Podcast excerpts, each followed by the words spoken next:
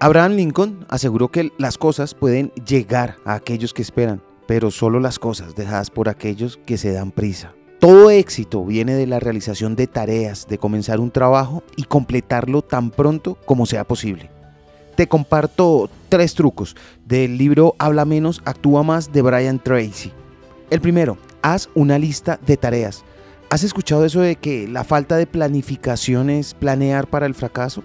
Haz una lista ordenada de cada tarea en un trabajo grande, con una secuencia de la primera hasta la última de las tareas. El hecho mismo de tener una guía para seguir reduce dramáticamente la procrastinación. El segundo es, divide la tarea como un salchichón. Nunca pensarías en comerte todo un salchichón al mismo tiempo. En su lugar, lo comes una rebanada a la vez. Haz lo mismo con las grandes tareas. Corta una pequeña rebanada de la tarea y completa esa actividad. No tienes que hacer todo, solo haz una pequeña cosa. Eso será suficiente para iniciar la tarea. El tercero, utiliza la regla 80-20. 20% de las cosas que haces equivalen al 80% de los resultados. Identifica 20% de las actividades que equivaldrían a 80% de tu éxito en ese proyecto.